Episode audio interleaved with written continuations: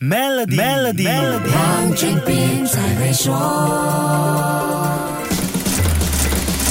你好，我是黄俊斌。法国亿万富翁、全球最大的奢侈品综合集团 LVMH 的掌舵人 Bernard Arnault，凭借手中多个奢侈品大牌，突破科技业巨头垄断的世界超级富豪排行榜，包括今年在内三度问鼎世界首富的宝座。这位现年七十五岁的商业大亨，绝对是当今世上其中一个一等一的资本市场高手。他的这个世界首富之位，是多年来不断并购的最高勋章。除了手中的各大奢侈品品牌，就连他的 LVMH 也是通过收购手段拿下来的。这位现任世界首富四十年来不间断的收购行动，让 LVMH 集团手握七十五个奢侈品牌子，可以说是拥有全世界奢侈品的半壁江山。二零一九年是他登顶之旅的重要转折点，他在这一年正式成为千亿富翁，跟 Bill Gates 和 Jeff Bezos 比肩，也是唯一一位非科技业背景的千亿富豪。奢侈品行业在二零二零年受到新冠全球大流行的重创之后。二零二一年销售火爆，激励了 LVMH 股价飙升了百分之八十四。在这一年的七月，它以一千八百六十亿美元净值，第一次登上世界首富的宝座。LVMH 股价在二零二二年下半年上升将近百分之十八，让它以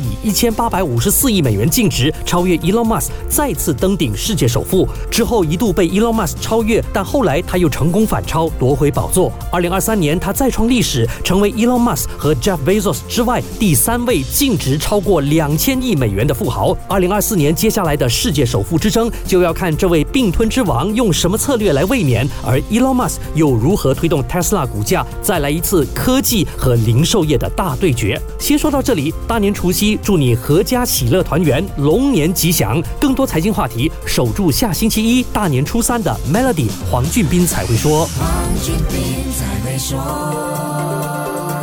现在就浏览 maybantoyou.com.my/cnydeals，了解如何赢取一辆 Tesla 和价值一百一十万令吉的居家改造附条规。